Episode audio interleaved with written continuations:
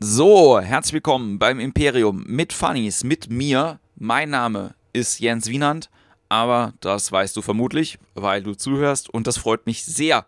Es passieren so viele Dinge rund um mich rum, dass es ähm, fast gar nicht möglich ist, diesen Podcast regelmäßig zu bespielen, aber es gibt ja so viele regelmäßig erscheinende Podcasts, bei denen ich auch unter anderem zu hören bin, nämlich die Comedy-Periode mit Der Storb, Andreas Weber und André Georg Hase, den ich sehr empfehlen möchte, das ist wirklich sehr, sehr gut, und äh, Die Therapie mit André Georg Hase und Julia Neithoff, das sind regelmäßig wöchentlich erscheinende Podcasts, immer in verschiedenen Konstellationen und das hier ist ja, ja eher so ein Talk-Format mit verschiedenen Gästen und ich muss immer gucken, wen ich vors Mikrofon bekomme. Die Folge heute ist mit einem ja, amerikanischen, ich möchte sagen, Freund, den ich kennengelernt habe, weil eine weitere Bekannte von mir, eine Freundin aus äh, den USA, ein Buch von ihm mal lektoriert hat. Und als er dann in Berlin war, um ein paar Impro-Workshops zu geben, habe ich gesagt, hey, gucke ich mir an und ähm, gehe hin. Und genau, zwischen diesem ersten Workshop und dem Interview jetzt liegen ungefähr ja, zwei Jahre. Ich weiß es nicht ganz genau, aber auf jeden Fall ist Christian ähm, auch für mich selber so ein inspirierender Mensch. Ähm, einfach auch, weil der selber persönlich auch schon ganz, ganz viel ähm, Mist durchgemacht hat in den letzten Jahren, aber eben auch ganz viel aus eigener Kraft geschaffen hat. Darüber reden wir ganz viel im Podcast. Ich möchte es an der Stelle nur nochmal highlighten, um euch so ein bisschen ihr alten Impro Füchse, die vielleicht neu dazugekommen sind, auch so ein bisschen abzuholen. Ich habe eine neue Webseite hochgeschossen unter improtheater-mannheim.de. Kann man jetzt Shows finden, die wir im Comedy Room veranstalten, kann man ein paar Workshops finden, die ich gebe, die aber auch andere Leute geben. Ich bin gerade so ein bisschen dabei, so ein Trainerteam zusammenzustellen, um wirklich diese ja, äh, USA, Chicago, New York-Style Impro-Geschichte ein bisschen größer zu machen. Und ich freue mich jetzt auch schon, dass ich im äh, Sommer nochmal für ein paar Wochen in den USA bin. Vielleicht gibt es dann noch mehr englische Interviews. Kleiner Disclaimer an der Stelle. Das Interview äh, oder das Gespräch ist auf Englisch. Und ähm, genau. Das sind die Sachen, die hier passieren. Ansonsten ist der Mannheimer Comedy Cup. Wir suchen hier äh, talentierte Nachwuchsleute und wirklich ähm, die Castings waren ganz toll. Wir haben ganz tolle Leute dabei gehabt und ganz tolle Finalisten gefunden. Mit denen gibt es traditionell auch wieder einen Podcast in den nächsten Wochen. So, das war das Vorgeplänkel von meiner Seite. Wenn es euch gefällt, wenn ihr Meinungen habt, Feedback und so weiter, gerne immer über die sozialen Netzwerke, Facebook, Instagram oder einfach eine klassische E-Mail. Freue ich mich auch sehr drüber. So, jetzt aber erstmal ganz, ganz viel Spaß bei dem extrem nerdigen Gespräch über Impro und Comedy mit Christian Capesoli.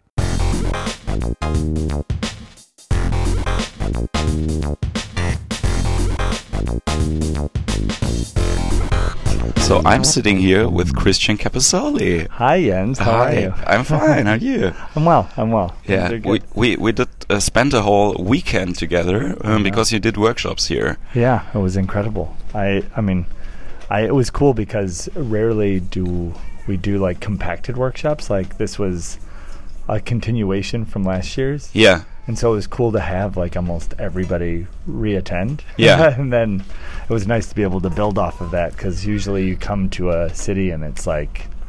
You're just doing kind of your standard bread and butter workshop, Yeah. and then and you just repeat it the next time you're with strangers. But to actually have continuity was really exciting.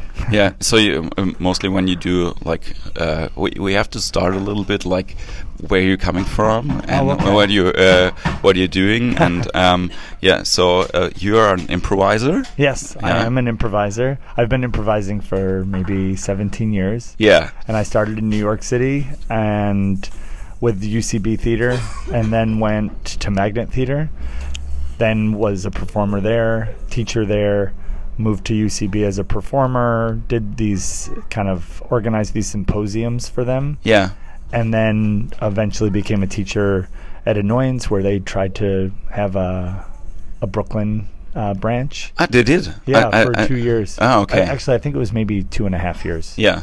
um, and then off of that, then kind of continued down that road. Yeah. okay. And then now you're in Los Angeles. yes, I just moved this past year, and it's been incredible.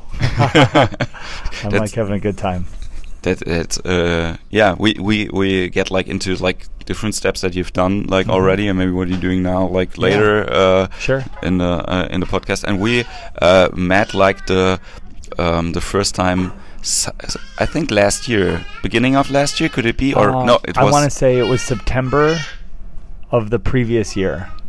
2000 So it's 2019 right now. Mm. yeah then we have seen So in- 2017 September. Yeah. I was in Berlin, yes I think, and it was probably right around the first week of September. yeah and I did a workshop there with, uh, I think Andrew Blumhang had set it up.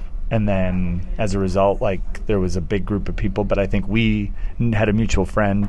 yeah right And, and I, I don't know, I would imagine that's what brought you to Berlin. Yeah, uh, yeah. That uh, um, actually, I had your book like um, in my uh, in my improv library, like Oh, for uh, like t- two or three years before, Mm-hmm. and I uh, read through it. And uh, when I uh, said like uh, often like um, some names I know now because like I'm digging, digging like into Right. like international improv Yeah. as well, which not everybody is Right. doing here. Mhm. Um, so if like.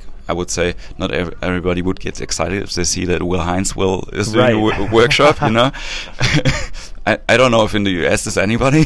I mean, everybody. I mean, I think people get really excited about him, but I, I would say like there might be, you know, like it, it is the flip like as Yeah. well, 'cause well because there are people that might be really well renowned here that come there like, and nobody would know as well. So Yeah. I, I definitely understand. So I, I, I was excited when I saw your name and um, that you're um, doing like the workshop that is like the, the same title as Yeah, your book, yeah. which is uh, aerodynamics of yes. Yes. And um, yeah, and we we just met there, and I think the the fact um, that we met again in the uh, in the U-Bahn, uh, like right after the workshop, Yeah. made like this easier for me Yeah. to uh, um, when you uh, um, like Emily asked me uh, if you would uh, if I had the possibility to do something yeah, for you yeah. here. So and yeah, I and I'm just.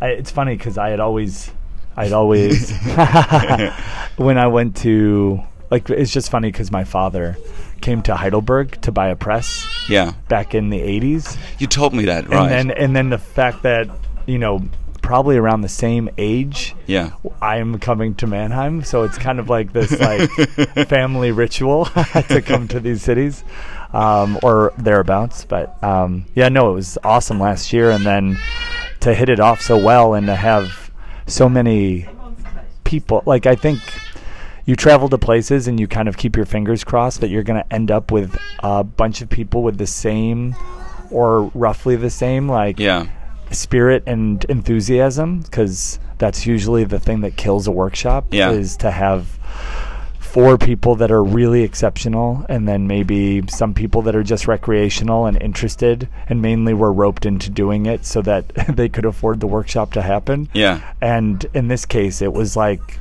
i think very high level of uh Um, to to Comfort. Um, I just say what I want to say, and then we can uh, d- uh, deframe it a little bit afterwards. But I think it's even hard, like uh, for your kind of workshop, just to to step out, like of the activity, you know, uh, or to Hmm. or to um, or to block. Uh, what is coming in, you know? So Yeah. other other way you would really be easy. Uh, uh, you you would be I don't know party pooper uh, for the other ones if you don't like if you don't commit. Yeah, Yeah, yeah. yeah. I, I agree, but I still feel like sometimes people aren't prepared or maybe have learned it in a certain way and they're not willing to like open like go along for the journey for the 3 hours. yeah And so they become not dead weight, but like just this force that's working against the workshop. yeah And so, uh, you know, people that are maybe wanting to be correct and maybe not willing to risk as much. yeah And so then that becomes uh, a little arduous or tenuous for the group. But in this case, last year, I know that there was even some, because I speak very quickly. Yeah. And I know, like, for some people, it was like, this is too much information already. And then Yeah. Hmm. on top of that, I don't know exactly what he's saying. Yeah. And so, like, I know, uh, you know, I always want to make sure that people are getting as much as they can out of it yes and uh, but I felt like everybody was on board, and even the shows like we covered so much in so little time. yes and the shows were a blast, and to come back a year later and see like that there were certain exercises that were still in people's bones or Yeah. being utilized is like so rewarding because you go someplace and often I think the workshop gives everybody an experience, but then the person leaves and that experience slowly just erodes and goes away. Yeah. And it was nice to see that some lessons were still in people's, uh, you know, uh, cache. Yeah, I, I think um, that uh, uh, the special approach that you um, have when you when you teach is, um, and that this is what really made the difference for me.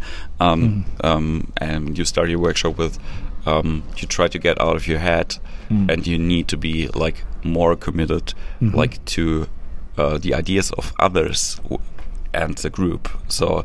Um, this is um, I, I I would even say like the the whole um, idea aspect in the first like two hours doesn't be ne- is, is is isn't really needed. It's more like okay, like we are like getting like a fast forward to be a wolf pack on uh, At the very beginning. Yeah. at the very be- beginning. Yeah. Yeah. And this is something that is like um, even here where you have like um, not normal improv teams in sizes of like five or six, but more like we do a show with three people and that's enough because Yeah. we just do like short formy stuff or even like narrative Right. thingies. So it's new to have like, oh cool, we are six people and everybody is useful. So Yeah. this is this is great. yeah. yeah. I feel like, especially, uh, I think larger groups of scenes. I mean, even though we are doing a lot of people, we try to limit it to two points of view. Yeah. so even so, then it makes it. You know, we have more minds to help the funny happen, but then we are just distilling it to two points of view for like a short scene.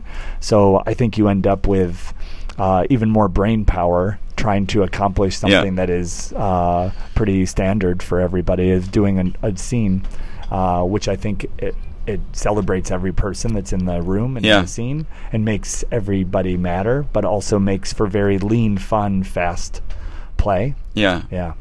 So, um, what I what I um, uh, want to ask you is when you introduce yourself somewhere. Hmm. So, what do you say? What are you doing? So, Like right now, like if Uh, yeah, right now. Hmm. if somebody were to say like, "What yeah, are you yeah, up to?" Yeah. Well, right now I uh, have recently moved to Los Angeles, and so this is like a huge shift for me because I had been there before and taught some workshops, but when I moved there now, um, my girlfriend and I moved in the end of August, and then we, um, I, I mean, honestly, we went out there for new opportunities and kind of just like uh, Yeah. a new setting and surrounding, and it's it's very different like city to get adjusted to especially being in new york for 17 years so i i now am there and i'm i'm getting a chance to write and develop television and film uh, and like the person i'm working with i don't know if i'm actually even allowed to say that this is happening but uh, i'm working with a guy named rico Yeah. and he's awesome and he has two um, like major i guess like uh, farm systems where he develops content Yeah. for uh, places like uh, streaming services as well as motion pictures and so we get to come up with ideas and kind of throw them against the wall and see what sticks Yeah. and then if something is working we get uh, hired to write the original pilot or draft or script and it's been a kind of incredible since I've been out there. I've written an entire season of television. Yeah. I've written another pilot. I've written uh, two scripts. So like it's it's stuff that I've always dreamed of doing. Yeah. Uh, but I've never really had the time when juggling all the improv and stuff. Yeah. So it's been really, really fun. And then on top of that, I also have taken, you know, sought out classes uh, there just because I miss performing. Yeah. And so I started doing the Groundlings and him all the way through their program, except the Writers Lab now. Yeah. And so uh, I would be entering that, would, which would be next. And uh, I, I love their system. And so I guess if you're asking, the quick of it is Yeah. like I get to write for TV and film Yeah. uh, out in LA, and I am going to be shooting a feature this summer. And I have taken some classes uh, throughout Los Angeles just to kind of keep sharp Yeah. because I think it's important to always be a student. And I think so often teachers will like be like, "Oh, I know what it is." Yeah. And that's as soon as you say you know what it is, you begin to calcify. Yeah. And so you become like this, uh, like kind of stapled or nailed to that era of improv. Yes. and you slowly become a dinosaur. And then when people watch you, they're like, "Oh my God, that's Cro-Magnon man," or you know, it doesn't feel like current. Yeah. And so I think it's really important to always be a student. Maybe every five years, I try to at least take a class, um, just to be in the know of what is is current. Yeah. Um, so um, um, I hope that answers the question. Yeah, that Okay. answers the question perfectly. Um, uh, but um, um, what I think it's really in- interesting in- to to speak like with an experienced improviser Yeah. uh, about like all the um, the systems and the different schools that you have. Yes. It, it's it, it's a little bit like weird um, if we heard this uh, listen to this in Germany because like sure we have like different.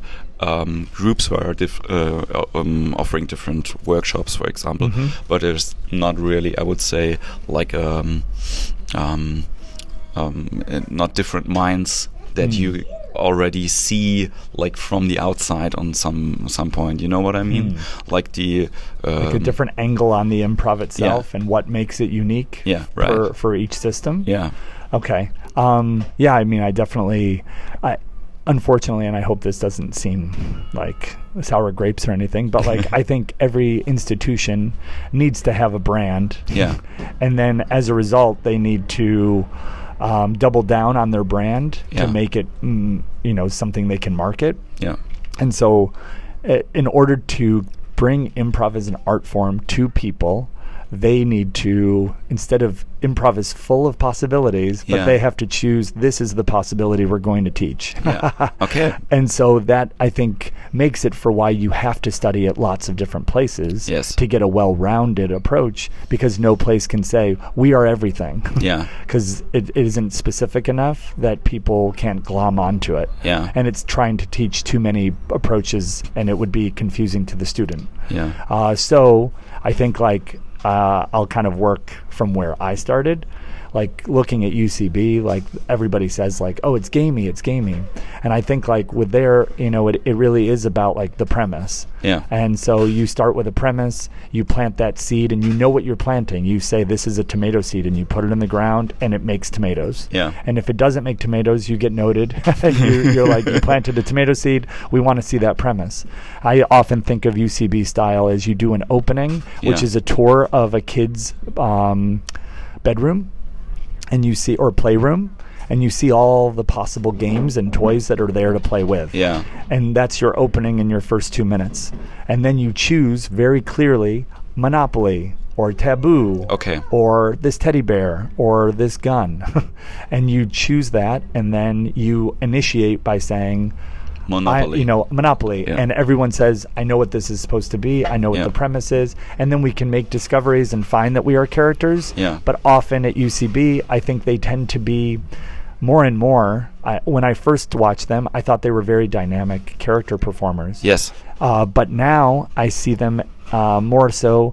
People are very uh, interesting versions of like weirdos. So Yes. they are themselves, and they maybe almost like in basketball terms, they have one foot planted in themselves at all times, and the Yeah. other foot can pivot into other characters. But for the most part, they're trying to play real because the premise is the crazy thing or Yeah. the thing that is interesting. So we want to see real people in a weird premise. yes Uh, and so I think they have this uh, going for them, and I, I'd say that that kind of encapsulates what you Yeah. can expect from a UCB uh, audience. Then you have like the pit in New York, um, and that was an offshoot of UCB. Uh, where Ali kind of developed this, and in the pit stands for People's Improv Theater. yes So it's like almost like a communist like take on it, and you know we have this, um, and I think the initial idea there was we want to make it about the people, not about the money, not about the brand. The brand is the the the public or Yes. the community, and as a result, I feel like maybe there's the most muddiness about what they teach yes because you, the that initial mantra is I think in response to these other theaters Yes. like IO and Annoyance that Ali had been a part of, and that um, sorry that UCB had been a part of, and then Ali had you know been a part of as well. And so like when he starts that, he makes that the aim, and I think it makes it a little muddy at first. But then I think over time they realize, oh, this is actually the thing that we're kind of known for. Yes. And they start being known for certain. We just cut this out in a yes. second. Sorry, is this okay? Yeah, fine.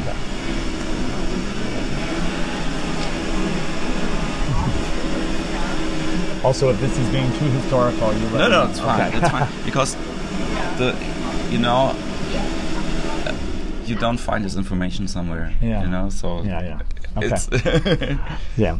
So, uh, whereas, so then Ali, I think over time they started developing like Kristen Shaw and Kurt Brownholer, and like there are people that people started to know. Yes. And once they were known, they were it kind of by association what they broke out as like sketch performers or interesting characters. People started assigning that to that must be what the pit does. okay. And so I think that's over time, like they have a good sketch program. Yeah. But I mean, Ali, I would say, is a very savvy businessman. Yeah. And he understands, like, okay, well, we want, you know, we make money this way, so let's continue to double down on that. Yeah. And it's a very healthy system, and he is pretty prolific in what he offers as far as like bar and uh, experience and Yes. cleanliness. It's like it's really awesome to see in, in the city, but I I'm not sure that I could say like for sure this is the thing they're known for. Yeah. More than people. Yeah, and I also would say like the um, like speaking about like branding. Yeah. I am. Um, I think like um, you need um, like especially in in New York or in LA, in which you have like so many like different entertainment Mm-hmm. stuffs uh, uh, going on. Like you all have like the. I would even say like uh, if you look down on for a comparison stand up clubs that you have like even oh yeah this kind of stand up is happening here or Yeah, yeah, we yeah. have like uh, even like solo sketch performances here or, or s- this is so you have to do like this bigger brand Yeah. and here in germany i think it's more like um, that it's m- even more connected like to persons you Hmm. know that you uh, uh, have like certain approaches like from from people on stuff Right. which totally is fine because like we are not so many improvisers here in Germany. Like Mm-hmm. Yeah. when you're in a scene, you you you you don't know everybody, but you get like a a little bit of a taste of who is who. Yeah. you know, and um, like you you have multiplicators um, as festivals, or even like in bigger cities when there is like. Um, um, yeah, some some groups, but uh, as I told you before, I think we're lacking like of the excellence brand yeah, yeah. Right. Yeah. which you aim for and which you can say, ah, okay, well, this is what I want to do, and this is how I have to shovel through the system to Yeah. get like there, to And- do like what I see, what I what I achieve uh, want Yeah. to achieve. And I feel like that is uh, you need those uh, points of reference for Yeah. inspiration and for development. And I think I like I do think you know in New York City, I think at UCB alone, like Yeah. the last number I heard was like there are seven thousand unique students a year. That's an insane year. number. Yeah. like.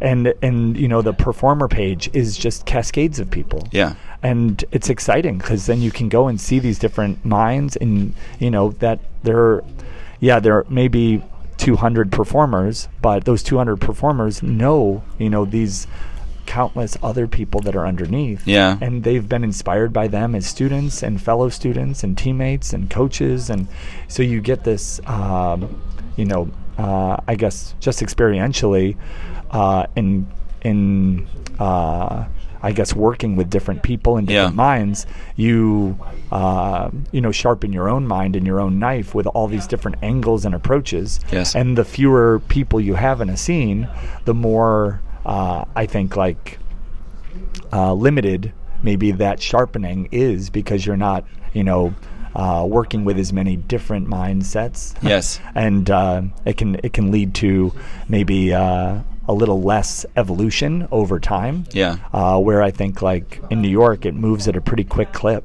uh, because there's so many shows every night and there's so many places to see it Yes. and to aspire to um, Yeah. I think there are so many like aspects that we could could talk about, like um, which are different to the to the German system, you Hmm. know, because like we don't even have um, as we don't have like a bigger brands with uh, with the house team um, or with Herald team Yeah. um, systems. Uh, like when I when I casted like the house team, Yeah. like one and a half years ago, this- I think that was like one of the first castings like in this area at Right. least you know like and i was like okay and for me it was more not even who's um, like the gifted person but more like um, who's motivated enough to show up Yeah. you know Yeah, yeah. That is- and but I think that is the way that I would go. yeah Because I, you know, like I, I always quote this, but like Brad Bird, who uh, worked on The Incredibles and Iron Giant and Ratatouille. yes he he likes to push the envelope and i read an article when he was interviewed about uh, you know how they did what they did in incredibles and he was saying you know i went in and i knew i wanted to use humans and i wanted to use human hair and i wanted to like have water scenes Yes. and he was like i knew that the most talented people are probably going to be like that's too much work Yeah. but he's like i knew the driven people would stay an extra two hours every night Yes. and put the work in. And I always say that it's easier to find like to value ambition and Yeah. drive more than talent because uh, that person will succeed Yeah. over time because they are hungry. It's the people that eventually rest and perch on their uh, natural gifts Yes. and don't push any further that stagnate and again become dinosaurs. So it's like you want to make sure that uh, you, you're giving yourself a group that will want to run together, even if they're not all the same Yeah. match of talent.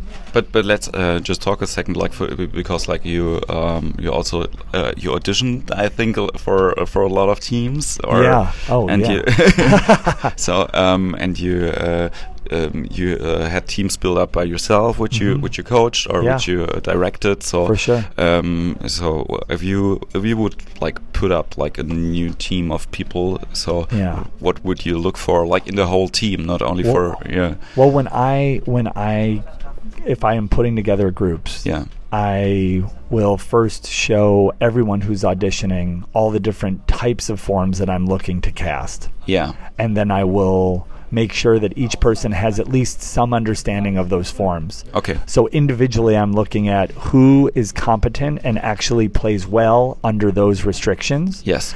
And, you know, if it is a montage, who can, uh, because uh, just to talk about forms quickly, when a form is really tight, like a herald, where Yes. it's there's structure, then I feel like it gives more freedom to the performers to like play within the structure. Yes. They know that there's already a callback happening, so they don't have to think maybe we should look for callbacks. now." Yes. Um, but if the form is open, like uh, a montage or a monoscene, you have to have people that are very restrained and can think in those ways. Yes. So you're first looking for who's instinctually more comfortable with order or who's instinctually more comfortable with chaos Yeah. and based on the form and what's needed. Then you look for chemistries of people. So when the audition happens, I often uh, most people have people do scene work in the audition. Yeah. But I think that's kind of a waste of time and just uh, no offense to other systems, but I don't actually think it's a good gauge Yeah. of uh, if somebody can do something under pressure. Maybe that's what you can gauge Yeah. but uh, really, I think it's kind of a bullshit way of uh, of saying that you're evaluating somebody. Yeah. Um, instead, I like to watch because I am looking for the chemistry in the room.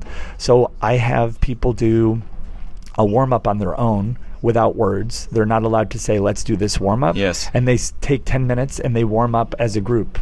And I'm watching for who goes along with the flow, who says, "I know what this is," and I'm going to say Yeah. yes to it, who kind of shrugs and doesn't want to be doing it. And then I slowly say that that then eventually I say now do callbacks on those warm-ups. Yeah. And then they organically look to call each other's things back and you see who is present and who is listening and who is just kind of going along and doesn't Yeah. know what to do. Yeah. And you see who got excited and sparked when two people's eyes met and Yeah. you realized, "Ooh, wow, there's something really cool when those two play together." Yes. And then after they've warmed up, Then if it's a certain if it's a monoscene, I have them do monoscene starts. And maybe for the next 20 minutes, that's all they do is a series of 5-minute scenes Yeah. where I get to see what their instincts are together. And if I liked seeing a certain two together, I'll have them start it just to see if there's still um, lightning striking twice. And after that, me and the panel of people would all compare notes. Did you see something spark here? Did Yeah. you see something spark? Ooh, this. Then we lay everybody's faces out that Yeah. auditioned and we kind of just look at like, oh, like, you know, we want to think of balance. We want to make sure that we're not, you know, like uh, I don't know if I would have said this 10 years ago. Yeah. But like now you look for like the balance of optics like uh, okay well what are we presenting on stage to show that you know like uh, who we are how we are Yeah. and we want people to come to the show and be like oh yeah i can do that and Yeah. like so representation is important as well Diversity, as chemistry yeah. it's for diversity Yeah. so we look at that and we say like okay and then we also think at the end what is the work ethic of these people Yes. and is this person really talented and really good and there was a spark but they're kind of a shit and nobody likes to work with them Yes. and if that's the case we maybe only put one shit on a team uh, but like uh, because sometimes you make an exception in that way Yeah. but I'd say for the most part, you try to put a group together that's going to work. And for example, there is one person that I'm thinking of in my head right now that's kind of a shit. Uh, but I think a team needs a shit. you need somebody that is not going to be mean or mean spirited work against the group, Yeah. but almost the person who other people, like the black sheep of the family, Yeah. it, it allows for uh, you know that person to kind of be that for the group Yeah. instead of because if you get rid of that person th- a community will always find the next person that will be that Yeah. and so when you kind of decide that that is I- the person to begin with I think it kind uh, of works I, I had like this experience also because like in every workshop that you have, Yeah. is something- I, I always uh, call them like the bomb. oh you know? yeah um, yeah like a and- landmine Yeah. Yeah. And um, but um, uh, uh, some some people just say, uh, yeah, because we we had like one one guy who didn't attend to the workshop any longer because he couldn't get along like with with, Mm. with the person. But I also thought about like having him in the in the workshop or in the group, um, just kept other people on their toes. Hmm, yeah And also like um, made them like care a little bit more yeah you know, e Yeah. even about like the other people. Yeah. So it was like, Y- to that point have you know like the movie catfish I'm I've not seen it. So Yeah. it's a documentary about um, whatever the internet trolling and like fake, Yeah. faking somebody out and then like uh, keeping a relationship Yeah. and then all of a sudden you find like maybe they find out that Yeah. that person was a, a fake. okay. Um, but like they they talk about this metaphor in it. They call it catfishing because I guess when tuna is being transported, Yeah. the tuna will get like very lethargic and lazy. But they throw a catfish in, which constantly bites at Okay. the tuna and it keeps the tuna spry and so like having somebody that is like Yeah. uh, the bum or whatever that everybody has to adjust for and stay on their toes it doesn't allow us to autopilot Yeah. it makes us stay fresh and look out for each other, Yeah. which I think is the same kind of technique. but uh, yeah, for I think like, and I also try to have a, like a positive look on it. As a teacher, I sometimes has a hard time Mm-hmm. uh, when to deal with these people because like you have to like you have a curriculum for the group and then you have like an extra curriculum Mm-hmm. For like, them. for this person Yeah. I agree. Like, I do think that I try, if we're casting a team and not talking about a workshop, yes with casting a team, I would never put somebody that is a diva or that is so difficult Yeah. that it makes it so that nobody would learn. Yeah.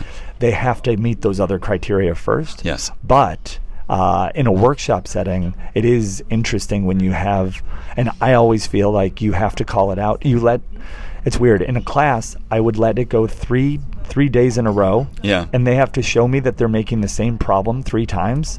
then I would call it out. Yeah. But in a workshop, when I'm visiting only for three hours, Yeah. that three days turns into 30 minutes. And if I see it twice, I call it out right away yeah because if I don't, then I'm in some ways telling the rest of the group that, uh, well, I'm really not here to do work or get this done. Yeah. And this is playful and weird, and I'm allowing this weirdness to happen. But, like, that isn't actually maintaining the focus of the group. Yeah. And so, because I want to accomplish so much, I try to call it out right away so that they know that they can't get away with it. Yeah.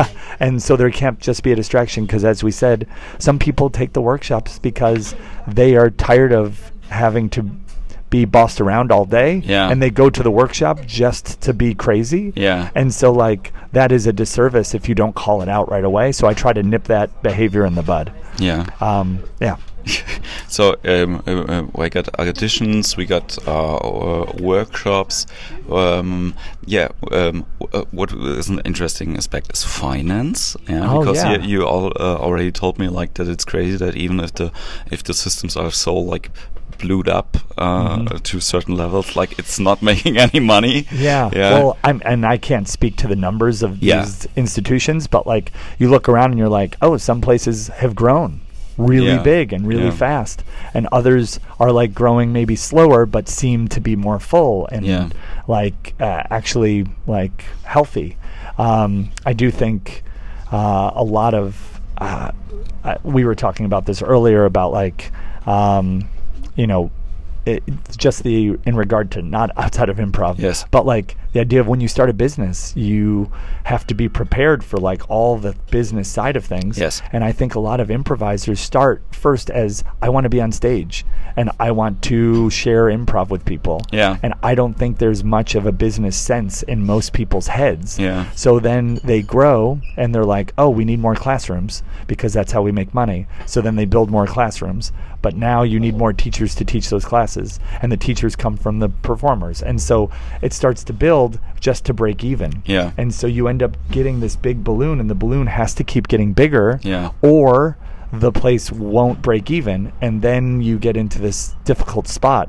So I don't know that many institutions are run financially sound. Yeah. and I think eventually they reach a point or they luck out where they have somebody uh, like uh, Ali or like Asharna who, or they are. Uh, they're just so talented that they're bringing lots of people in. Yes. And then they realize, wow, now we can afford a financial person, and they hire someone specifically for that. Yes. And I think those communities tend to be healthy. Then you have the flip, like the nonprofit organizations that maybe recognize this is actually too hard for us to break even, Yes. especially if they're in a smaller ven- uh, smaller city. So then they have the benefit of that, and then they can make decisions based on content, not based on need. Yeah. and I think that is where you see really healthy systems in smaller places, like Dad's Garage in Atlanta Yeah. is an incredible space and they have incredible talent and now with like Turner down there there's Cartoon Network and there's lots of people working in Atlanta Yeah. and it's it's I I think very healthy as a system and the the content there is incredible Yeah, and I think the uh, that's also uh, something I, I don't know if you are aware of when you speak of work. I think you're associated like with kind of work uh, w- which has to do something with art or with uh, Oh. you know, you know because Yeah. like um, um, here in Germany, um, like s- just speaking for me, it's always uh, what I call like a mixed calculation. You know, like a lot of uh, you you already see that you can't like really make money from the art in, Mm. in some way, but you can earn money as an artist by just telling what you are uh, aware of or what your abilities are to like business Yeah. peoples in different contexts which Yeah. is another job also Yeah. like, so you don't have to be like excellent in the art form to push it further Right. but you have to be like um, more um, detached on how somebody who is not into the art could use like the things that I know Yeah. in their workplace, you know, which is like really oh, with the whole um, like applied improvisation uh, network, for example. Yeah. I think it's it's also great, but it's um, um, in, in Germany you are more um, to to take like this road Right. than to say yeah I gotta aim to work for TV or work Yeah, for yeah. something because like we don't have these people there who n- even know about this stuff you know Yeah. I, I think like uh, of routes that I've taken like myself and that I see for other people, it's like you know working with sports teams Yeah. to like help with uh, connectivity and anticipation of each other. Uh, working with like um, Carnegie Hall, uh, off uh, every year I Yes. work with them, and it's like they have young musicians coming in, and there'll be like a symphony that's training together, and so they want them to have like a certain music out, like a certain unspoken connection, Yeah. and so those kind of things, or even like corporations that are about ideation, Yeah. and like how do we create especially when they're somebody from japan meeting somebody from colombia Yeah. and it's like we want them to be able to speak the same language but culturally there aren't a lot of overlap Yeah. so we want to create this opportunity for them to like meet and learn to like be thinking together and embracing each other's ideas Yes. so like I think all you know like those are definite ways that don't exactly plug in immediately. I mean Carnegie Hall does to like the arts. Yeah. But like I do think sharing that improv is popular right now, I think more than ever because uh, I think it actually is in you know our physics um echo to our metaphysics and vice versa. Yeah. So like when the internet happened and connected us all, I think we want art that can connect people. Yeah. and so I think there is a value to connection now more than ever and being able to inspire that in people in other fields and not just the art of improv but the concepts and fundamentals of listening to each Yeah. other. I think that's why there is that need. and and I think like um, that is uh, that, it's I don't know if it's some kind of feedback. It's just m- more my experience because like I'm tend to look for connection mostly about like themey stuffs, Mm. intellectual. Like I need- I need to have like people um, that are in my say that share some interest with me on on some certain fields or I can talk like about movies or Mhm. or food or A commonality. yeah, yeah. Yeah. So, but what um, even the, the experience on the weekend shows me like we we are uh, we are all interested like in improv and comedy and stuff, Yeah. but the connectivity comes more through like something from the body. Yeah. More more, so- more from your spirit and the heart of the person. Right. Yeah. Right. Or from the em- uh, emotion, uh, yeah, from the emotional side, and this is Mm-hmm. like something that it's um, um, maybe you have on a on a music festival, for example, Mm. where you have like the same uh, experience, yeah, like the um, euphoria that happens yeah, there and the yeah. feeling of connection. Yeah. uh, yeah. But I- it's um, it's uh, like uh, when when you teach um. It's easier to get like a small group of people like you're Yeah. now so excited like, as, a, as uh, when you're coming back from a metal concert like Yeah. after two hours. wait, are you saying it's easier to get the smaller group? No, I, or- um, I I- I say like that improv is Mm. able to get like even the small group to Yeah, this kind of to- excitement yes, which you normally okay. just have when there are when it's a lot of people. massive yeah, yeah i agree like i think when you see the the strength in numbers when you have a mass of people there is this kind of oh wow this is fun and this is fun like i don't know if you've when you go to a movie theater and it's scary or it's funny yeah. and you're only there with one person it like nobody really makes noise Yeah. but when it's a full crowd uh, all of a sudden people are roaring with laughter or terrified at once.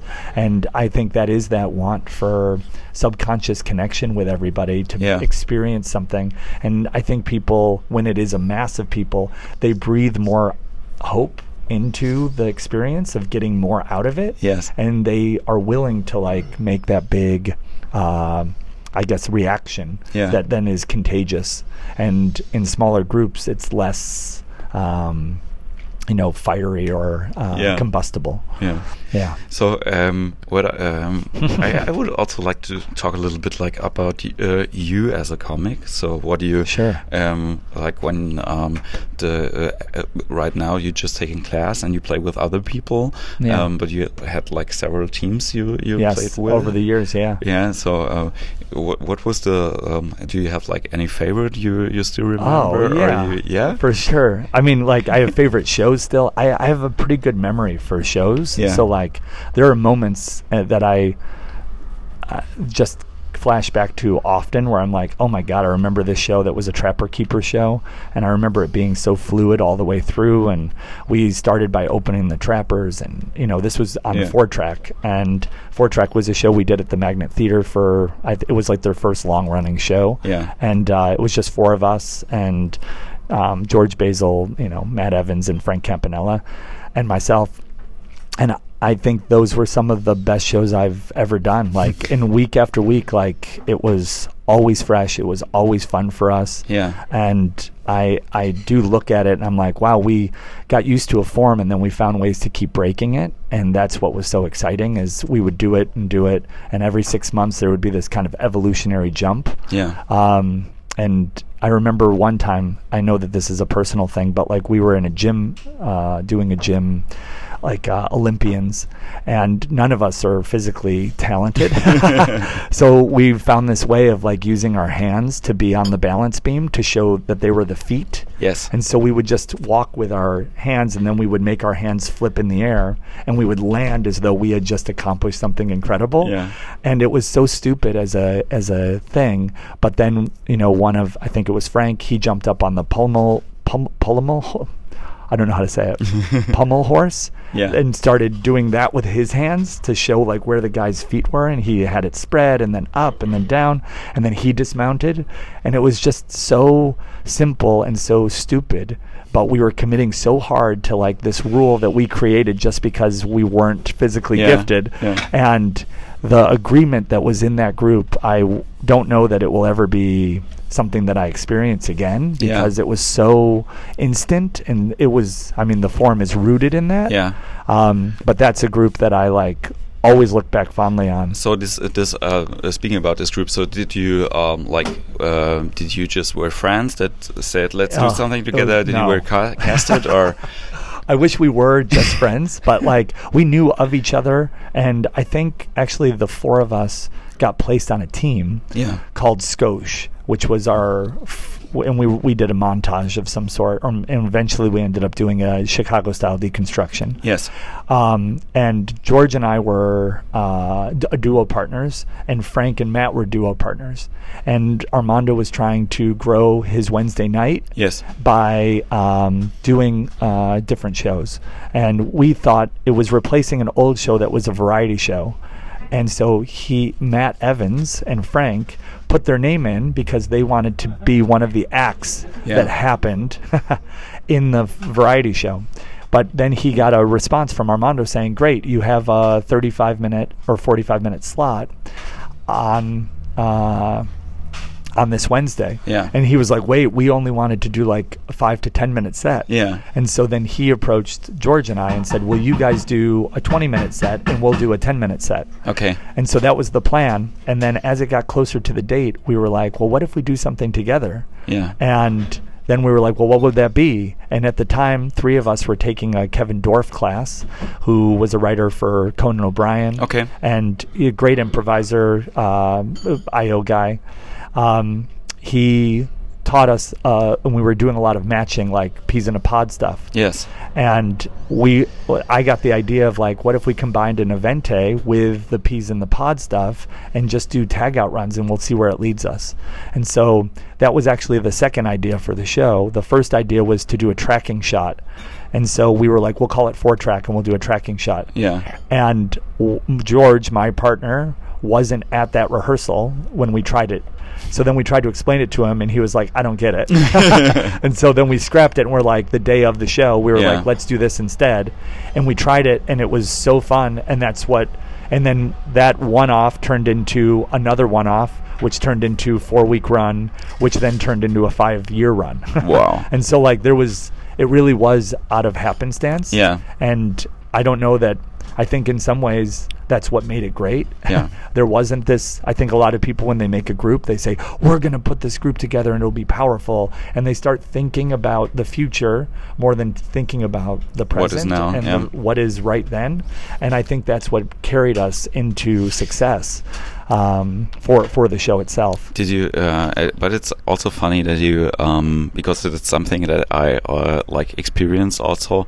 People who have to do with improv, and even people who are tend to uh, talk about how you could use it like in your daily life. You Mhm. know, doesn't apply it on their daily life. Right, Like, exactly. For example, like we had a, like an incident like two days ago in which there was just like one uh, one idea from from a team member which I instantly shut, Shut down. down. Yeah. which is uh, Lily. I'm so sorry on this point. I know, and I saw it in Lily's eyes. Yeah, but I'm, I'm and I and I uh, to be honest, like I dreamed tonight that you give me feedback. Like I'm doing this every time I'm on stage, Oh. which. Uh, I which- hope isn't true. no, it is not true. but it's like I know that I'm when I'm stressed out, except uh, like and I'm exhausted, like because I have worked the whole time. I tend to forget like about this stuff that I'm doing and then I Yeah. can do because like I think um, it's some kind of mm, it's not kind of magic trick, but it's like um, it, it's something that you can use or maybe you're you're good at, you know. Yeah. But it's not instantly that you can that it- that it change your personality to Yeah. be like and you're not improvising like 24 hours a day, you know? Right. I know, uh, is it Miyazaki talks about flow Yeah. and being in a state of flow. And I think, like, w- when we are improvising, it's easy to get into that mindset and we let the uh, all the no's and the obstacles Yes. kind of shed from us and we say yes, yes, yes, yes, yes. But that uh, allows our heart to kind of eventually a good improviser, I think their heart is most at home Yeah. when they are saying yes.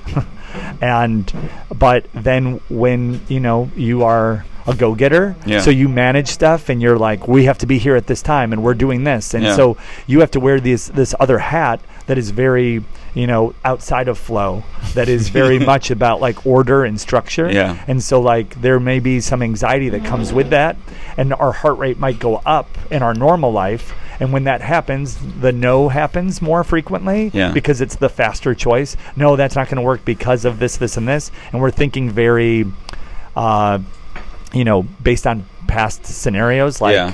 and it's very quick, and it's not as loving, and that flow isn't there. Yeah. And we immediately, you caught yourself immediately saying Yeah. no, and that you're aware of it. But like, I do think it's impossible for us to stay in that position all the time. Yeah. I do think fame and celebrity as well as money maybe helps Bill Murray to do it.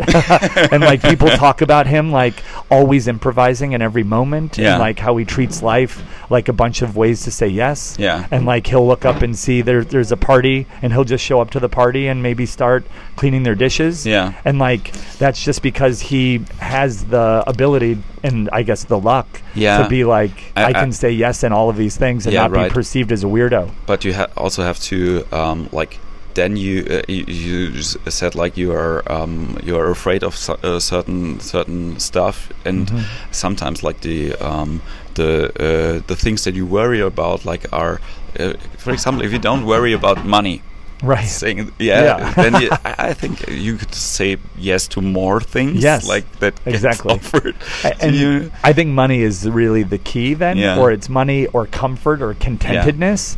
I, that is the key, but like money often provides that for Yeah. people. And then I know I said celebrity earlier, but then there is something about it being Bill Murray that allows him Yeah. to be goofing around. Yeah. Whereas if it was a stranger that showed up in your house and started doing your dishes, you'd be like, this is kind of weird. Yeah. Get out. Yeah.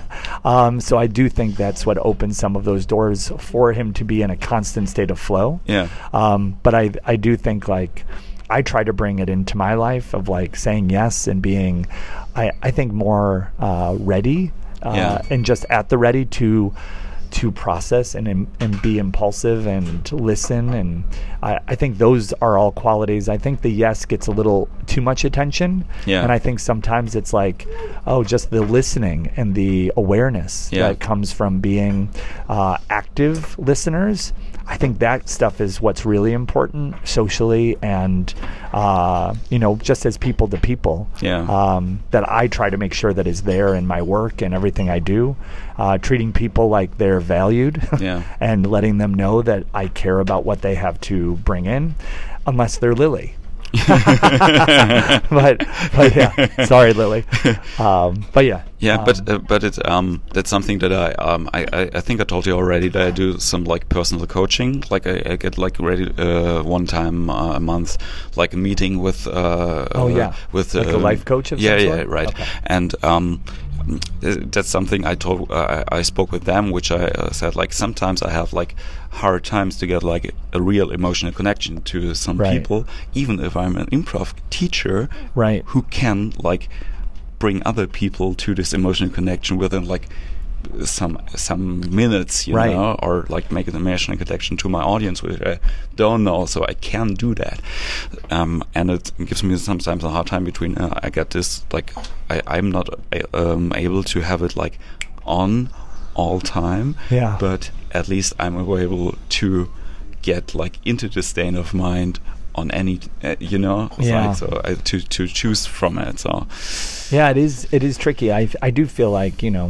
Uh, I, ke- I'm sorry, I keep talking about Bill Murray, but like, and what about Bob? Like, Yeah. at one point he, I mean, I think that's a great movie, but at one point he talks about like, oh, it's a bad connection, just hang up and try again. Like, and I do think like just because somebody is uh, well versed in improv and e- the concepts and philosophies of it doesn't mean that the person they're trying to connect with is Yeah. is willing and you know it is a weird it is a very vulnerable thing to be listened to and to be heard and to share Yeah. and so i think some you know even in some cultures like i always say like i want people to know that they can trust the room and to make big choices so i often use like i love you and i say it way too early to the to the room Yeah. and you know in germany it's the f- only place that i've ever been where they call that out as don't say that unless you mean it Yeah. and there is something funny about that. When I got called out on it, I'm like, oh God, I didn't earn it. yeah, Um, but I also am like, uh, I'm doing it for the reasons of making the room lighter. Yeah. And in some cases, in this case, culturally, it actually closed them off to Yeah. be that forward. And so you have to make sure that you read the room and understand when it's time to share those kind of accolades Yeah. or those kind of um, kudos.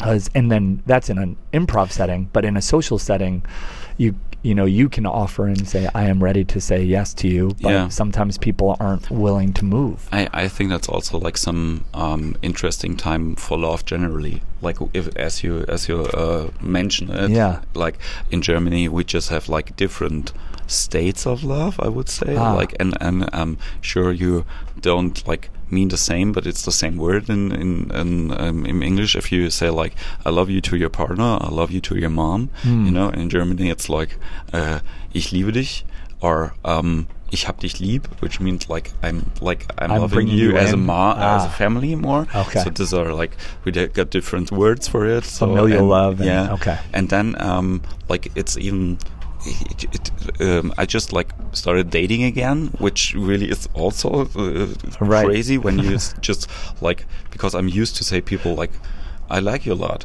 This Right. is this is something that is easy for me and Yes. it's my comfort state and Yeah, I say it yeah. really and maybe this is like your I love you to do Yeah, room uh, and I probably. just even for this like uh, that is way too fast like to say Yeah. it to people like Yeah. so, uh, uh, so why we, we uh, so this is something that I just feel.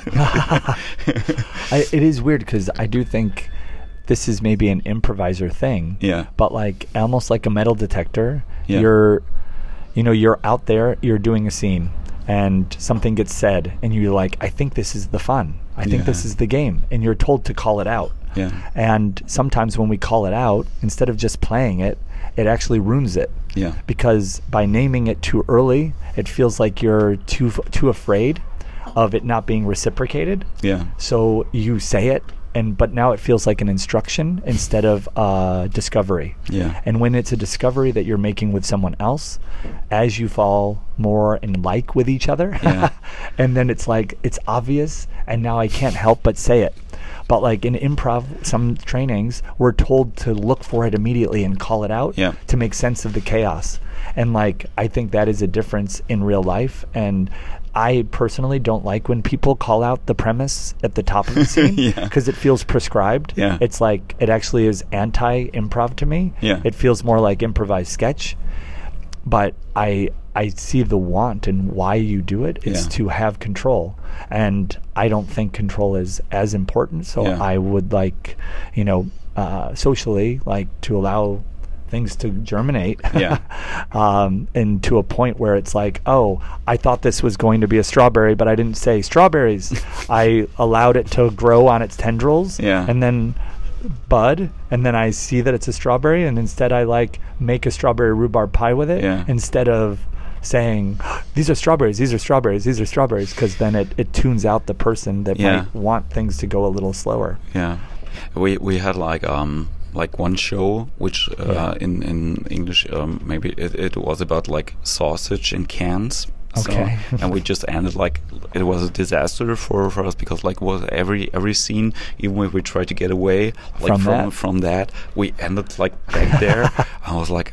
Nah, and it feels so so like disappointing for all of us. I think for the audience, it wasn't. You you were yeah, because Yeah. like they did a lot with the word. Yeah. Um, but, you feel chained to that yeah, initial. Yeah, yeah. and and sometimes I um I I uh, think that like it's not um it's um it's even uh, the approach on improv itself that like you could do like this is I think is um like when you um have the uh, you know ah yeah this is improv and in Germany it's mostly like short formy improv and this is that Yeah, yeah. and then you just repeat the word Yeah, all yeah. the time instead of seeing ah okay this is improv and it could lead me to this Right. or to that or maybe getting back or maybe getting s- somewhere else or Yeah. it's some exploring some new stuff or Yeah, it's not meant to just retread Yeah, the right. same th- turf, and I think using it as a more of a methodology Yeah. to experience the world or experience creativity is like the best way to use it because then you're constantly uh, f- discovering Yeah. instead of just uh, you know uh, walking the same path until you're eventually like 50 feet underground Yeah. because you've walked the path so much that it wears away the ground and now you're trapped in those choices. and then you meet a dinosaur you Yeah. mentioned before hello been here for thousand years Doing this same tag run. Um, but yeah, I, I think that that is, uh, yeah, it's, it's interesting uh, how we are creatures of comfort. Yeah. And so we have to constantly remind ourselves to like break out of those comfort zones and explore. and I think that's what is so empowering about Yeah. improv is it gives you the tools to do so, but you have to have the bravery to utilize it. yeah Um, So um, we we we're going to end soon, but I, I would like for the for the ending, I would like to know. So now you're in a state of uh, uh, doing what uh, what you wanted to do. Um, I guess, Yeah. yeah. And um, but do you or um, so if you like if you would be Bill Murray and you could say yes to anything. so um, what would be like the the thing you you like to do like next or within the next five years or Yeah, I mean, if I could say yes to anything, Yeah. it would be I would love to learn to tap dance. Honestly, like, Yeah. or if I could wake up tomorrow and know that I could do something new, Yeah. it would be that. But like that to me is a little out of the question. I think just Yeah. for the discipline that it would take. But I, um, I think for the next five years, I just want to continue down this path and Yeah. like I would love to be performing. I know with the features that that is in development for the summer. Yeah. It's uh, a it's a project that I wrote and I'm going to be in it. Uh, it and we're working on an animated feature as well. Yeah. So like these are two things that I that really excite me and I I'm excited for those to happen. But if that direction of things continues, then I would love to be able to start working with the people that I've always esteemed yeah and not only above me, but also people that I may be taught, and start including them t- on projects as more opportunity opens to myself. Yes. And surrounding myself with friends and fellow people that are inspiring to me. I also want to. I mean, a big thing in the last year and a half has been like investing in my friends. Yeah. Because often with improv, I think I've spread myself way too thin in the past Yeah. where I'm a lot of things to a lot of people, and so I'm nothing to myself. and so, like, I want to, you know, really invest in the communities that Yeah. are investing in me and make sure that they know that they are actually loved Yeah. and not just uh, loved for one day. um, but I, I think that that is an, an aim, and I guess the big answer is like I want to be performing and I want to be writing and doing things with people I love. Yeah. And like that is really maybe a broad stroke, but that's what I find to be really fulfilling. And if I could learn to tap dance, that would be great. So thank you so much, Christian. Yeah, thank if the you. people want to uh, find you, like on the internet, Oh, yeah. uh, yeah, you can follow you on. Yeah. Well, they can follow me on Instagram at Christian Capizzoli or sorry, Mr. Capizzoli, or they can uh, follow me at Aerodynamics of Yes, which is all kind of one word, and that's on Instagram. And I put up like different mantras, stuff that I may say randomly to somebody as a note. Yeah. I'll post there, and I also have some tutorials coming out as well that Yeah. are videos and they kind of wax on a single idea. So that's where they could find me. Uh, and then also my website at christiancapizzoli.com. Uh, those are different ways to reach me and please be in touch and Yeah. you can buy my book on either Amazon or iTunes. Um, and some there are some hard copies floating around in the world. So Yeah. you can get those as well. So thank you very much for uh, for the talk and thank you for the work with us. Yeah. And uh, um, yeah, I hope to uh, to uh, this again. Yeah. Like maybe next year I when would you love when this. you're coming back. Yeah. And Yeah. then we can find out if I learned to tap dance. Yeah. fine. so thank you a lot and thank you for listening. Thank you so much, Jens.